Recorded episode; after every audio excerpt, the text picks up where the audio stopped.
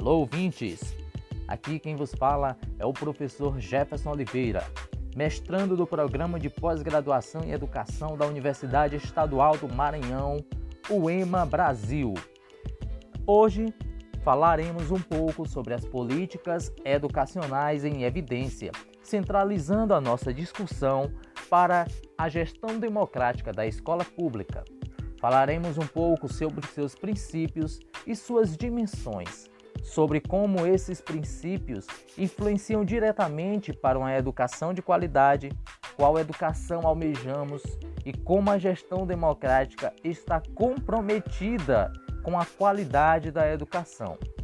Para início de conversa, a nossa gestão democrática, modelo atualmente em vigor nas instituições escolares, está assegurada pelo artigo 205 da Constituição Federal de 1988 e pelo artigo 3 inciso 8 da nossa Lei de Diretrizes e Bases da Educação Nacional 9394 de 1996. Outro documento que traz os princípios da gestão democrática é o Plano Nacional de Educação em vigor que está de 2014 a 2024. A meta que aborda a gestão democrática é a meta 19, que contém oito estratégias e seis indicadores. Entre essa meta é assegurar que a gestão democrática se estabeleça no interior das instituições escolares. Mas para início, vamos falar um pouco sobre os princípios da gestão democrática. Os seus princípios são autonomia, participação, transparência e, sobretudo, não devemos esquecer que esses princípios são de fato indispensáveis para que possamos dizer que existe um modelo de gestão democrática nas instituições escolares. A nossa LDB diz que a participação dos profissionais da educação na elaboração do projeto político-pedagógico da escola é fator indispensável para que a gestão democrática se estabeleça. Outro princípio da LDB é que a participação da comunidade escolar local deve ser efetiva em conselhos escolares ou equivalente.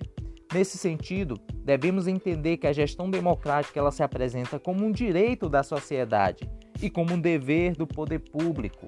Nas palavras da LDB e da Constituição Federal, devemos entender que uma educação de qualidade se faz com o envolvimento de todos. Precisamos também compreender que uma gestão democrática ela precisa de pessoas democráticas para exercer a democracia. É o que o nosso autor central da discussão do objeto de pesquisa do, da minha dissertação tanto discute.